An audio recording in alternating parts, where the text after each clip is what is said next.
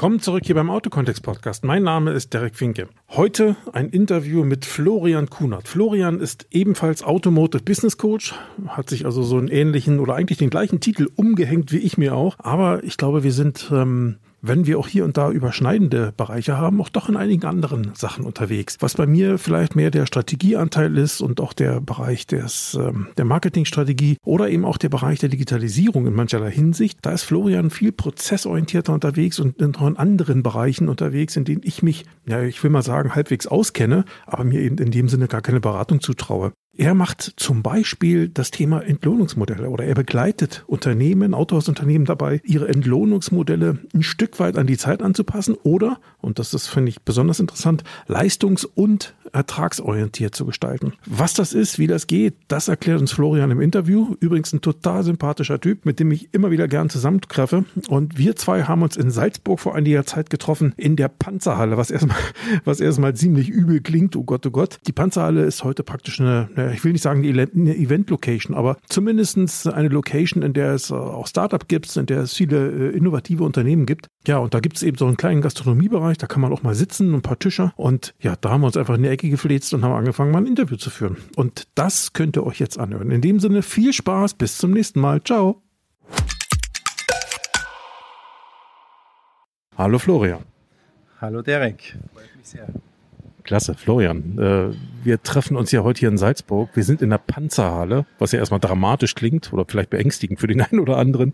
Ähm, aber du hast ja auch im Vorfeld gesagt, Derek, wir sind ganz bewusst hier in der Panzerhalle. Ähm, das ist kein Zufall an diesem schönen Ort. Vielleicht kannst du ein paar Worte dazu sagen. Was ist die Panzerhalle und warum sind wir heute hier? Also die Panzerhalle ist, wie der Name schon sagt, tatsächlich eine ehemalige Panzerhalle. Ähm, das Coole ist aber, das ist so ziemlich das innovativste Konzept, was wir in, im doch alteingesessenen Salzburg haben. Hier haben sich lauter innovative Firmen angesiedelt. Und das Grundkonzept, und da sitzen wir jetzt gerade, ist eine Markthalle mit verschiedenen Möglichkeiten halt zu konsumieren, aber außenrum sitzen lauter Firmen in teilweise extrem schönen Lofts äh, und haben ganz, ganz tolle Büroräumlichkeiten hier. Natürlich gibt es auch ein Co-Sharing ähm, oder wie heißt Co-Working -Co Space, Entschuldigung, ver verkehrt rum. Ähm, und und hier, hier findet extrem viel Innovation statt. Und es ist immer sehr inspirierend. Und ich glaube, du hast es jetzt in der kurzen Zeit, wo du schon da bist, auch gespürt, hier passiert was. Ja. Auf jeden Fall war der Kaffee schon mal sehr gut, ne? Genau, ist auch im Übrigen der beste Kaffee aus Salzburg. Das ist natürlich rein, rein subjektive Meinung, aber er schmeckt meiner Meinung nach sehr gut. ja, nee, ist ja schon mal ein guter Einstieg und ich glaube die Atmosphäre, also ich finde sie auch toll. Ich mag ja auch solche, solche, ähm, solche alten Gebäude, die, die aber, ich sag mal, wieder so eine, so eine moderne Art der Nutzung haben. Es gibt hier und da auch mal ein Autohaus, was in solche alten Gemäuer einzieht, findet man aber relativ selten. Ich denke, hat auch was mit den Standards zu tun, die man ja erfüllen muss und die dann nicht immer dazu passen. Aber ich ich finde, dass, dass dieses Alte und dieses Neue, ähm, das, das äh, hat irgend so was Magisches an sich, ne? Und äh, irgendwie auch so was Inspirierendes. Und ich glaube, dass, äh, dass da so junge Unternehmen hingehen, die auch äh, kreativ, also gerade Kreativbranche oftmals sind, äh, oder eben IT-Branche, wo, wo Innovationen eine Rolle spielen, das kann ich mir gut vorstellen. Ne? Also das, ja, wie soll ich sagen? Also ich glaube, das, ähm, das hat, das hat irgendwas. Also ich kann es gar nicht in Worte fassen. Ich glaube, das passt auch zu uns beiden. Äh, die, unsere Branche, in der wir uns hauptsächlich bewegen, wir beide, ist gerade im größten Wandel ihrer Zeit. Äh, und gerade diese Mischung aus althergebrachten, was nach wie vor einen gewissen Sinn hat und macht, und gleichzeitig dem Wandel, wo man sich auf komplett neue Rahmenbedingungen einstellen muss, das spiegelt unter anderem lustigerweise auch hier die Location wieder. Ja, ja was ein guter Übergang. Ich glaube, das, äh, das hast du gut erklärt. Florian, du bist ähnlich wie, wie ich auch so als Automotive Business Coach unterwegs und ähm, ich glaube, du nennst dich so auch direkt so, ne? Tatsache, ja. ja. Das ist der Begriff, wo ich gefunden habe, das trifft mein Geschäftsmodell oder mein Dienstleistungsportfolio am besten. Versteht nicht zwingend jeder Autohändler, weil nicht alle im, im Englischen unterwegs sind. Aber auch da macht Sinn, dann zu erklären, okay, was, was mache ich da eigentlich? Ja. Ja, da sind wir uns, äh, glaube ich, sehr ähnlich. Und wenn ich so sehe, die, die, die Bereiche, die du so abdeckst, oder einige der Bereiche, die du so abdeckst, ich glaube, da haben wir Überschneidungen. Bei anderen Bereichen, da bist du äh, ganz anders unterwegs als ich. Das ist auch immer ganz spannend, finde ich, diese, diese Kombination und diese Mischung. Ähm, vielleicht ein paar Worte dazu. Wo, wo bewegst du dich? Oder andersrum, fragen wir mal erstmal andersrum. Wo kommst du eigentlich her, dass du diese Erfahrung hast, die du da weitergeben kannst? Denn die wird ja nicht vom Himmel gefallen sein, sondern ich denke mal ein Stück weit mit deiner beruflichen Laufbahn zu tun haben. Ja, es ist äh, ein Stück weit hart erarbeitet natürlich, wie, wie bei dir genauso. Ähm, grundsätzlich in, in, sehr kurz zusammengefasst, ich bin jetzt seit über einem Vierteljahrhundert in der Branche. Auch wenn ich 44 Jahre jung bin, hat sich doch schon einiges ereignet.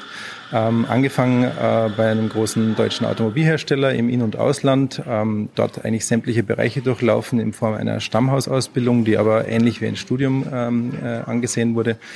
Ähm, dann äh, habe ich zu studieren begonnen, habe nebenbei weiter für diesen Hersteller gearbeitet, habe dann einen Einstieg äh, in, in den Zuliefererbereich gemacht, äh, ein großer Tier One Supplier, der auch Gesamtfahrzeuge äh, herstellt durfte dort auch meine Diplomarbeit schreiben, äh, bin dann ganz gezielt gewechselt, tatsächlich hier nach Salzburg, ähm, zu dem Marktführer, was den Großhandel betrifft äh, eines großen deutschen äh, Autohaus, äh, Autokonzerns ähm, und habe dann den Wechsel vollzogen in den Einzelhandel. Also ich bin konsequent vom Hersteller alle Stationen hin zum Einzelhandel und zu guter Letzt äh, durfte ich mich dann selbstständig machen und habe diesen Weg quasi äh, damit, damit mal beschlossen. Bin jetzt seit sieben Jahren selbstständig und äh, in Summe eben, wie gesagt, über 25 Jahre in der Branche. Ja, cool. Ähm da haben wir sicherlich hier und da auch Überschneidungen, wobei für einen Hersteller habe ich nie gearbeitet, aber das muss ja nichts Schlechtes sein. Ne? Äh, so sehen, ja. aber ganz unabhängig davon, ähm, äh, ich glaube, du hast ja dir ja schon einige Sachen angeeignet, die, die du auch weitergeben kannst, plus Dinge, die du natürlich dann wahrscheinlich auch noch neu dazulernst. Ähm, wenn ich äh, so sehe, was mich besonders oder was mir, mir ganz besonders aufgefallen ist, ich habe mir deine neue Webseite angesehen, da, im Rahmen deines Portfolios. Zum einen stellst du ja da Fragen, die sich eigentlich ein Händler ja stellt. Ne? So macht dem Motto, hey, das sind die Bereiche, in denen ich dir helfen kann. Schau mal hier, das sind Fragen, die dich vielleicht bewegen und mit denen habe ich auch regelmäßig zu tun und die habe ich hier und da schon bearbeitet. Äh, das ist das eine, was ich schon mal gut finde. Und zum anderen, ähm, du hast einen Bereich, da geht es auch um, um die Entlohnung von, von Mitarbeitern, also um Entlohnungsmodelle, wenn man so möchte. Und da werde ich dann immer hellhörig, weil ich denke, hm, damit kenne ich mich zum Beispiel überhaupt nicht aus, das ist gar nicht mein Thema. Ähm, aber vielleicht kannst du da mal ein paar Worte zu sagen, wie kommt man dazu, äh, sich mit dem Thema nochmal auseinanderzusetzen und was ist vielleicht an der Idee, die du verfolgst, jetzt wieder ganz anders oder innovativer, wie auch immer, ähm, im, im, Vergleich zu dem, was so gängigerweise im Automobilhandel vielleicht äh, so an der Tagesordnung steht? Also im Prinzip muss ich da ein bisschen ausholen. Grundsätzlich ist es das, was mich antreibt, ist das Thema Kundenbeziehung. Und ich habe feststellen müssen, bei der zweitgrößten Investition nach dem Eigenheim, ist, findet teilweise relativ viel Ernüchterung auch statt. Also ähm, das anders, in anderen Worten formuliert, das Kundenerlebnis könnte ein schöneres sein und vor allen Dingen die Pflege dieser Beziehung zu den Kunden könnte deutlich besser laufen in vielen Autohäusern. Verallgemeinern lässt sich natürlich nicht. Es gibt sehr positive Beispiele, die das seit Jahren sehr, sehr gut machen, aber ein Großteil hat noch Luft nach oben. Ähm, wie ist das gemeint? Im Prinzip geht es um die Kundenkontaktpunkte und um die Qualität dieser Kundenkontaktpunkte und um auf diese Beziehung einzuzahlen. So, jetzt kennen wir alle äh, unzählige CRM-Systeme, wir kennen unzählige Prozesse, wir wissen, wie was abzulaufen hat, wie es auch den Standards der Hersteller entspricht. Aber in, in, in, in meiner Form der Beratung und des Coachings bin ich regelmäßig an den Punkt gekommen, wo man, wo man feststellen musste, dass der, der, der letzte User, quasi der Anwender, der, der, der im Kundenkontakt ist oder die Person, ähm, auch einen Mehrwert für sich erkennen muss darin.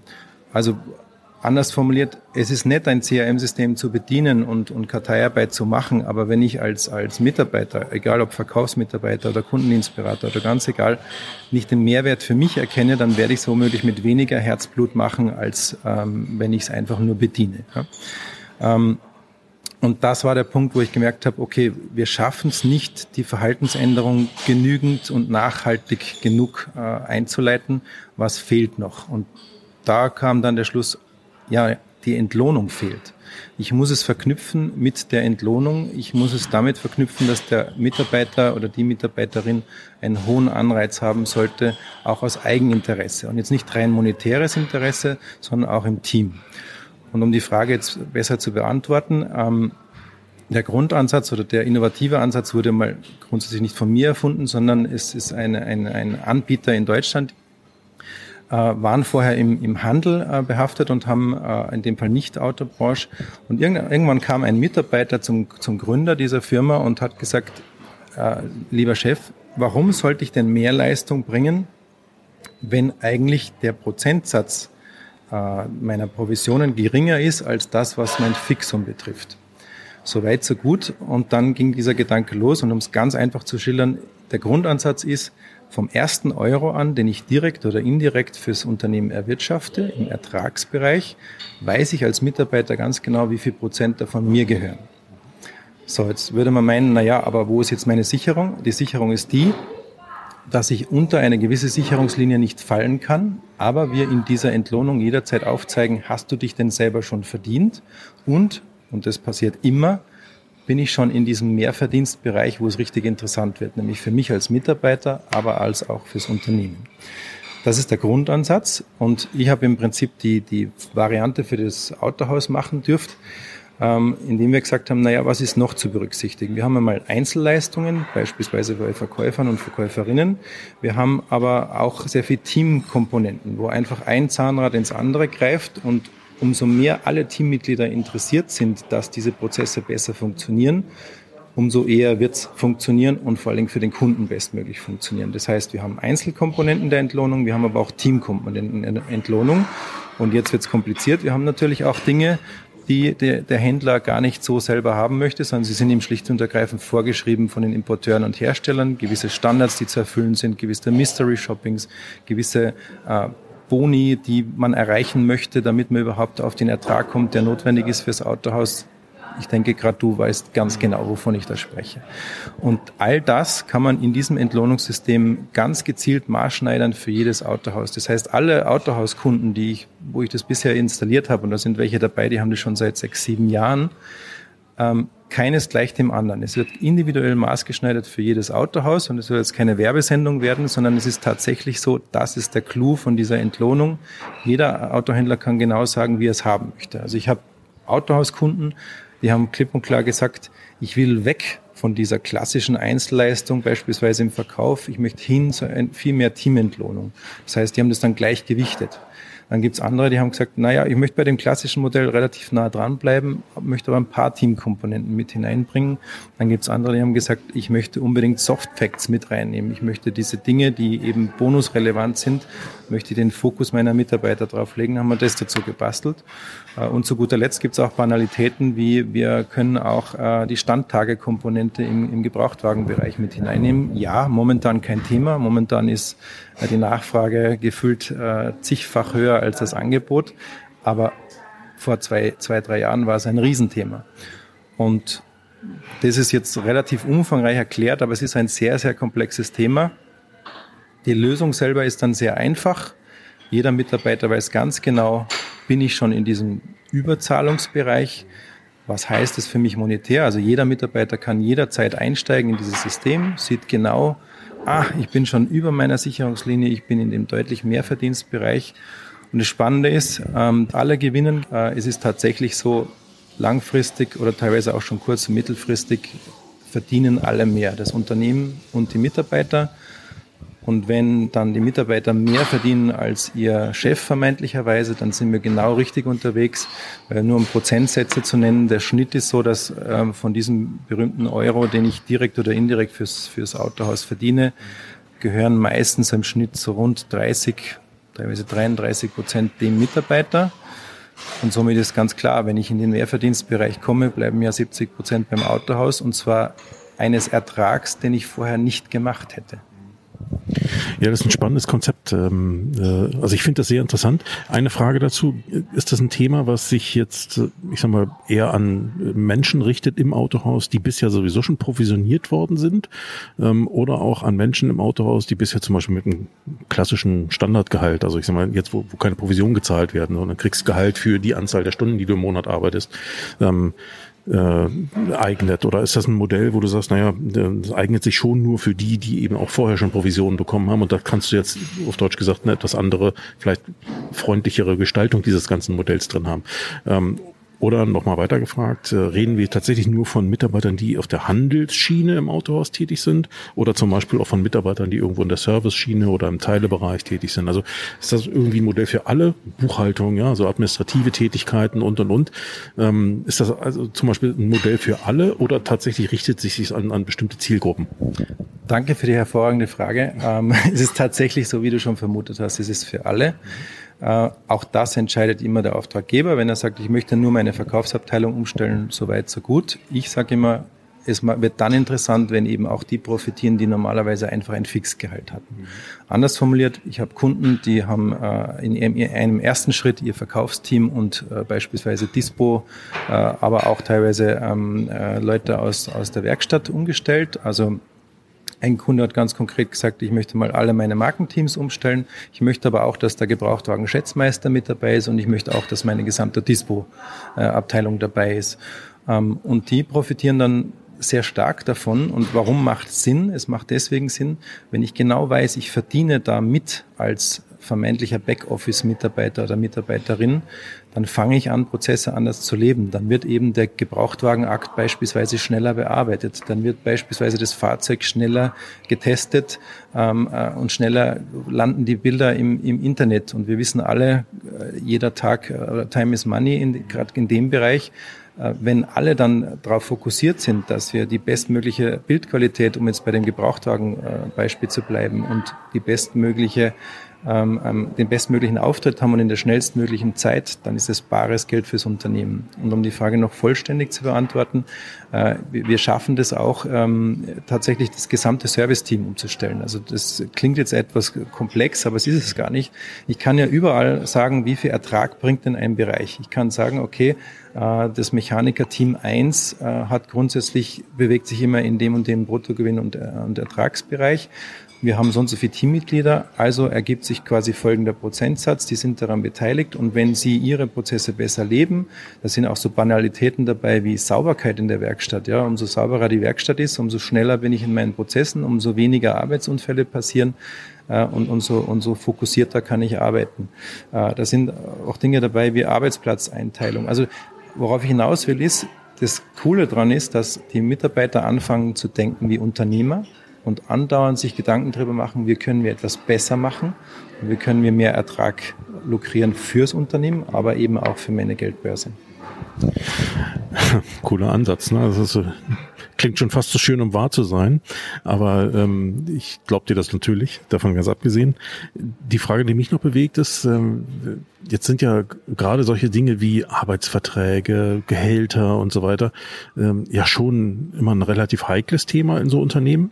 Wenn ich mir jetzt, ich ne, mit meinem eher beschränkten Horizont in dem Sinne eher so vorstelle, und jetzt kommt da einer und erzählt dem Unternehmer im Autohaus, ey, pass mal auf, äh, so, so wie du es gerade gesagt hast, das und das und das kannst du da anders machen, indem du diesen jenes tust. So, da zuckt wahrscheinlich erstmal die Hälfte der Unternehmer zusammen und sagt, um Gottes Willen, Arbeitsverträge anfassen. Uh, die Diskussion mit den Mitarbeitern, weil nicht jeder wird ja sofort erstmal seinen Vorteil erkennen. Viele Mitarbeiter werden ja wahrscheinlich erstmal denken, ja, jetzt kommen sie wieder mit der nächsten Idee äh, und wollen uns am Ende eigentlich nur ans Portemonnaie, ne? weil dass da freiwillig irgendwie mehr Geld bezahlt wird, ist ja wahrscheinlich eher unüblich, so in, in dem Verhältnis Arbeitgeber, Arbeitnehmer. Äh, wie geht man damit um? Wie, wie unterstützt du da unter Umständen oder was empfiehlst du da? Was muss ich mir als Unternehmer oder worauf muss ich mich als Unternehmer zum Beispiel einstellen, wenn ich mich mit so einem Thema tatsächlich äh, intensiv beschäftige oder vielleicht sage, okay, ich will das vielleicht machen? Sehr, sehr berechtigte Frage. Also es gibt natürlich kein sensibleres Thema als, als das Gehalt- und Entlohnungsthema. Ähm, die, die Erstreaktion der Mitarbeiter ist fast immer nicht Juhu, sondern da will mir jemand was wegnehmen. Jetzt wird wieder was geändert. Das könnte ja von großem Nachteil für mich sein. Ähm, und die, die, die, der Clou an dem Ganzen ist ähm, im Endeffekt, also was ich garantieren kann, ist, dass, dass am Ende des Tages alle mehr verdienen. Das ist wirklich Fakt.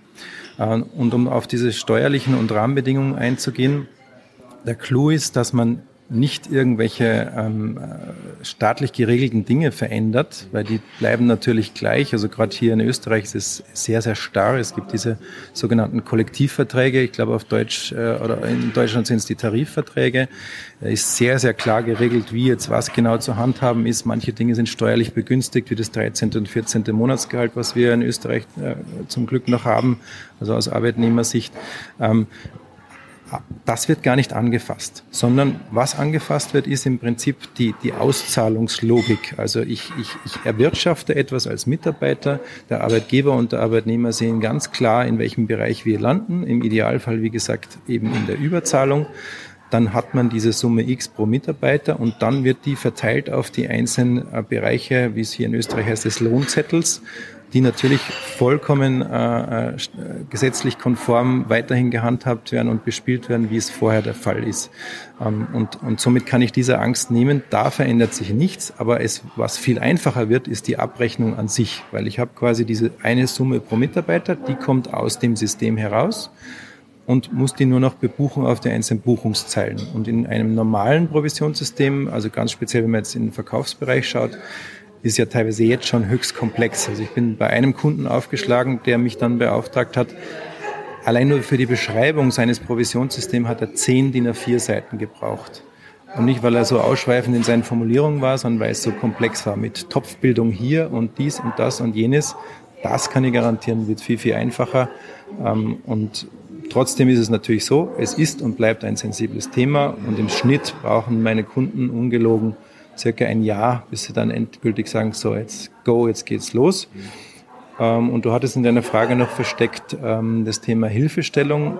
Ja, da kann, da nutzt, dass ich so lange schon in der Branche bin, ich kann eben auch zwischen den Welten da ganz gut wandeln und das übersetzen. Und ich bin auch immer bei den Mitarbeitergesprächen dabei und kann da Ängste nehmen. Also wir kommen da nicht in irgendwie einen klassischen Arbeitgeber-Arbeitnehmer-Konflikt, sondern ich bin da automatisch der Mittler zwischen den Welten, übersetze, was ist der Vorteil für dich, lieber Arbeitnehmer, ab wann kannst du tatsächlich deutlich mehr verdienen und wie gestaltet sich das und was ist dafür notwendig.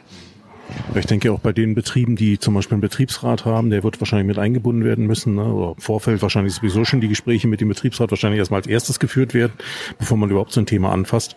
Äh, und äh, das ist ja auch so ein Bereich, wo unter Umständen Unterstützung vielleicht äh, rein der Erklärung wegen, warum machen wir das und wer hat was davon am Ende. Das ist, glaube ich, immer ganz wichtig, dass, die, dass das Gefühl nicht entsteht, dass da irgendwo Nachteile nachher produziert werden. Ne? Weil ich glaube, das ist irgendwie der Killer für sowas. Absolut. Also wir, wir binden da alle ein, die da irgendwie beteiligt sind. In Österreich sind da die Begriffe etwas anders, aber es gibt die Arbeiterkammer und es gibt natürlich die Wirtschaftskammer und dann gibt es gegebenenfalls auch einen Betriebsrat. Und ja, die gehören alle einbezogen. Ähm, in Wahrheit kann man die Sorge relativ schnell nehmen, weil, weil es sich streng genommen, wie gesagt, um eine Auszahlungslogik handelt. Also wie entsteht dieser Auszahlungsbetrag und was kann ich dazu beitragen? Und in der Regel verstehen alle relativ schnell, das ist ja nicht zu meinem Nachteil, sondern zu meinem Vorteil.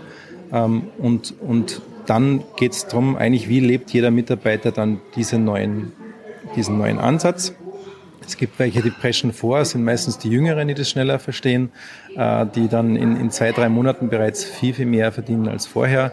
Äh, und dann gibt es andere, die brauchen halt etwas mehr als ein Jahr. Aber am Ende des Tages kommen regelmäßig dann die Mitarbeiter selber zu mir, wenn sie mich wieder sehen und sagen, ich habe es erst nicht geglaubt und habe geglaubt, das wird eher zu meinem Nachteil sein. Am Ende des Tages verdiene ich jetzt deutlich mehr und es macht viel mehr Spaß, auch im Team darüber zu diskutieren. Okay, wie können wir das jetzt besser machen? Wie können wir noch besser sein am Kunden? Wie haben wir auch mehr Zeit am Kunden? Wie bringen wir mehr Qualität zusammen? Und wie schaffen wir es mit unseren Stammkunden? Speziell ist es ja auch was, was mich sehr antreibt, so gut zu arbeiten, dass wir da noch, noch besseren Ertrag machen und die sich einfach so wohl und gut betreut und aufgehoben fühlen, dass für sie kein Weg dran vorbei äh, führt, wieder bei uns im Autohaus aufzuschlagen. Und ich will an der Stelle nur noch mal ergänzen, ich glaube, du hast es vorhin schon mal gesagt, äh, wenn wir, weil der ein oder andere Zuhörer, du weißt, wie das ist, ne, von, von, von, der, von der Wahrnehmung her, ähm, wenn der ein oder andere Zuhörer, vielleicht Selbstunternehmer zuhört und dann sagt, naja, der redet die ganze Zeit davon, dass meine Mitarbeiter jetzt deutlich mehr verdienen, das deutlich mehr ist immer nur ein Teil dessen, was du als Unternehmer eben auch mitverdienst, kongruent dazu, wenn man so möchte. Das heißt, am Ende wird ja nicht irgendwie dem Unternehmer in die Tasche gegriffen, genauso wenig wie die Mitarbeiter, sondern du hast es, glaube ich, vorhin so schön gesagt, es wird da am, am Ende wird ja ein Zusatzumsatz erwirtschaftet, den es vorher so nicht gegeben hätte. Und der wird am Ende geteilt. Ne? Das ist ja eigentlich die Logik der, der, der, der Geschichte, so dass eben tatsächlich alle Seiten was davon haben. Ne? Genau, also der, der, der Langzeiteffekt ähm, ist immer, dass am Ende des Tages die Lohnkosten äh, oder, oder generell die Gehaltskosten prozentual sinken. Nominal steigen sie natürlich, aber nominal steigt ja in der gleichen Relation auch mein, mein Zusatzertrag, den ich vorher nicht gemacht hätte. Das, was man der Ehrlichkeit halber sa dazu sagen muss, es hängt von der Umsetzungsgeschwindigkeit ab. Und ja, am Anfang habe ich einfach eine gewisse Lernkurve und da sind ein paar Monate dabei, wo vermeintlich erstmal die Kosten steigen, um am Ende des Tages dann wieder zu sinken. Und, und da hängt es aber auch von mir als Führungskraft, als, als Autohaus-Eigentümer, als angestellter Geschäftsführer oder als Teamleiter ab, wie sehr ich eben dieses Thema promote und schaue und auch coache meine Mitarbeiter und wie wir da mehr in die Umsetzung kommen, um eben am Ende des Tages mehr Ertrag zu machen. Und da sind wir bei dem Thema, was mich natürlich genauso wie dich sehr stark antreibt. Wir wissen, dass das äh, Geschäftsmodell Autohaus ändert sich radikal. Ähm, und wir wissen ganz genau, in Zukunft braucht es zukünftige Ertragsbringer oder zusätzliche Diversifikation als, als, als, äh, als Schlagwort.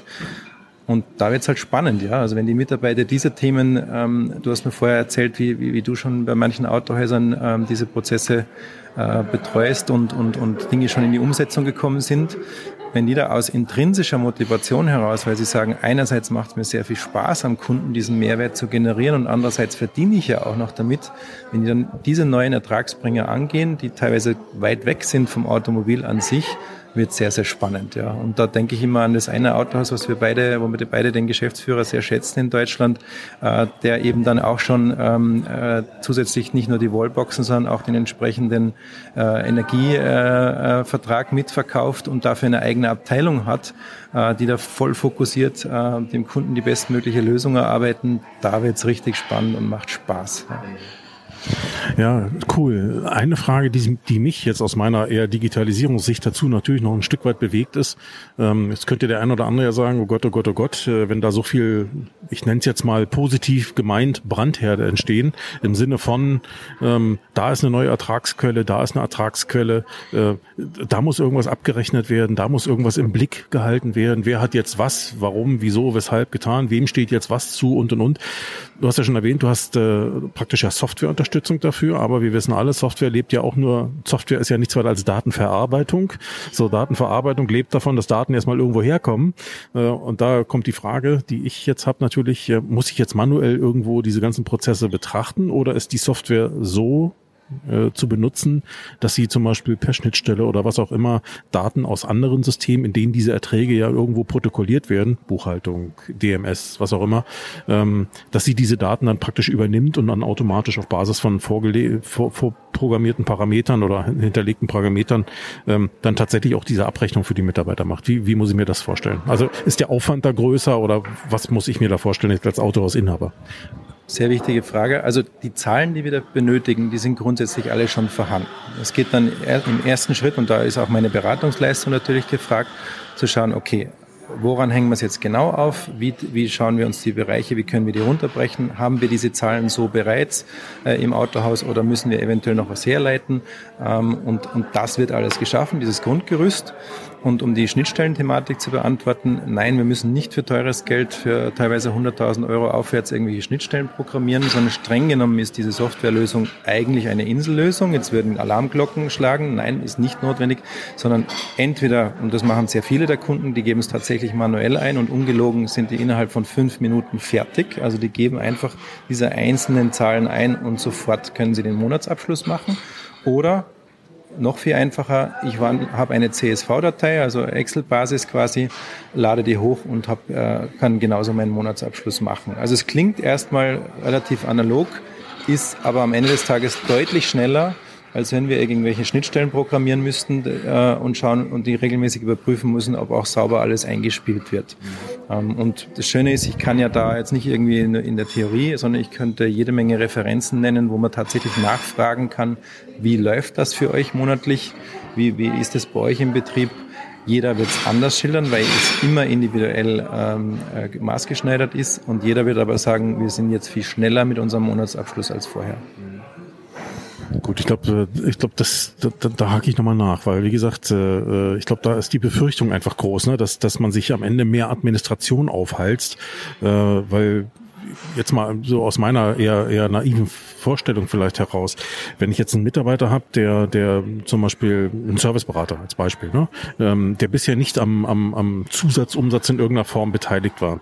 So, jetzt wird er aber natürlich ein Stück weit aktiver und fängt jetzt an, zusätzlich Zubehörpakete, Ausstattungspakete, Ersatzteile, keine Ahnung, irgendwelche Zusatzdienstleistungen, vielleicht Öl, noch zusätzliches Öl oder Mitnahmeöl oder so ein Kram zu vermarkten, ähm, wofür er bisher ja in dem Sinne keine Provision bekommen hat, dann steht für mich immer die Frage, jetzt, jetzt einmal aus meiner Sicht, wie kann ich jetzt nachhalten, dass das alles auf den Mitarbeiter zurückzuführen ist? Also diese, keine Ahnung, zehn Umsätze, die da jetzt äh, zusätzlich gemacht worden sind, ähm, dass die auf den Mitarbeiter zurückzuführen sind und nicht auf die anderen. Schrägstrich, wenn ich jetzt zehn Service oder fünf Serviceberater habe, wir müssen nicht gleich übertreiben, wenn ich jetzt fünf Serviceberater habe, äh, dann reden wir plötzlich über 50 oder wegen mir auch 100, äh, ich sag mal, Geschäftsvorfälle dieser Art, die ja irgendwo zugeordnet werden müssen. Und es geht ja nicht nur um die Zuordnung des Vorfalls an sich, sondern auch noch, wie viel bekommt der jetzt daraus? So, und, ähm, und die Frage ist, wo, wo findet das jetzt statt, diese Berechnung des Ganzen? In irgendeinem System, was ich derzeit schon im Autohaus habe, ähm, um, um dann das Ergebnis sozusagen per CSV oder per Handeingabe in diese Software reinzugeben? Oder ist das eine Sache, die aus den Vorsystemen kommt, also wo Daten aus den Vorsystemen kommen, wo auch immer her, die dann sozusagen fließen, ähm, zum Beispiel per CSV oder eben per Handeingabe und dann dort berechnet werden. Wie, wie muss ich mir das vorstellen, so vom Ablauf?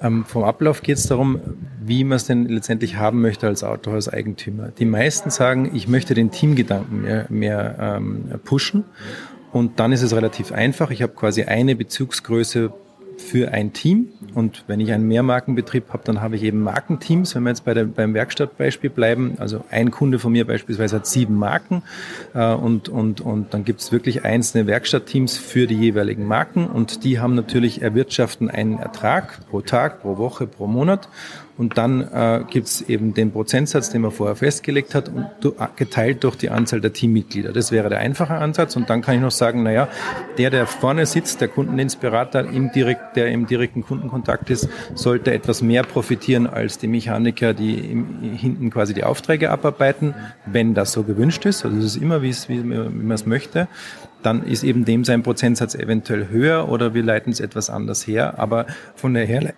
Entschuldigung, von der Herleitung ist es sehr, sehr einfach.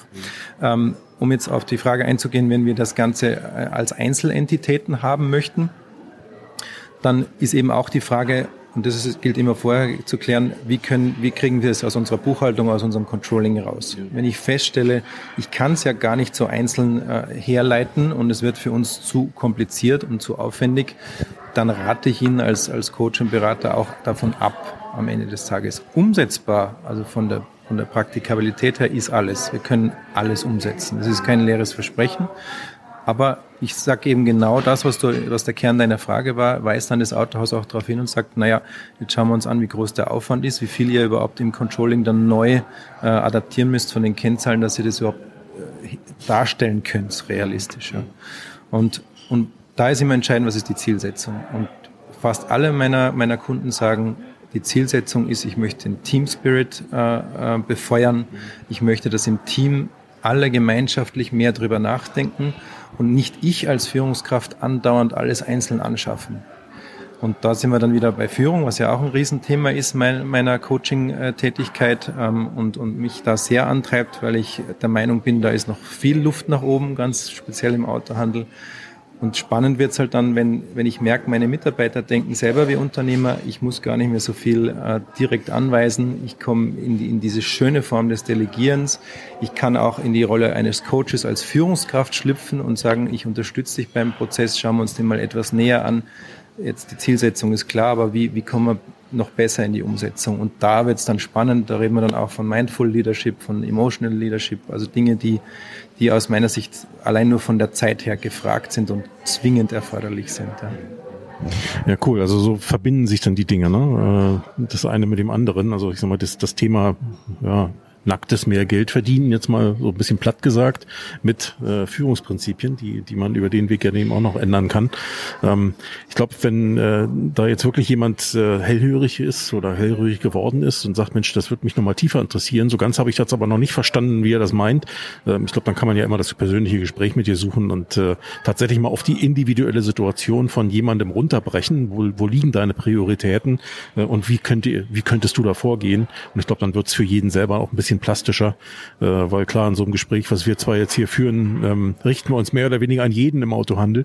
Äh, da, da wissen wir nicht genau, ne? wer hört jetzt zu? Ist das die, der, ich sag mal, der Geschäftsführer einer riesengroßen Gruppe mit äh, mehreren Standorten oder ist es vielleicht äh, der, der Inhaber eines kleineren Autohauses mit äh, 20 Mitarbeitern, ähm, die ja äh, vom Grundsatz natürlich ein ähnliches oder ein gleichartiges Geschäftsmodell haben, aber die Herangehensweise ja doch eine völlig verschiedene sein kann ne? und die Zielsetzung auch eine völlig verschiedene sein kann.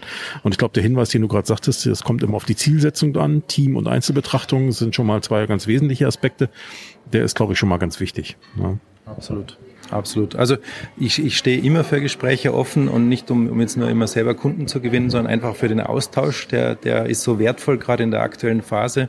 Wir haben, wir haben Herausforderungen, die es vorher nie gegeben hat.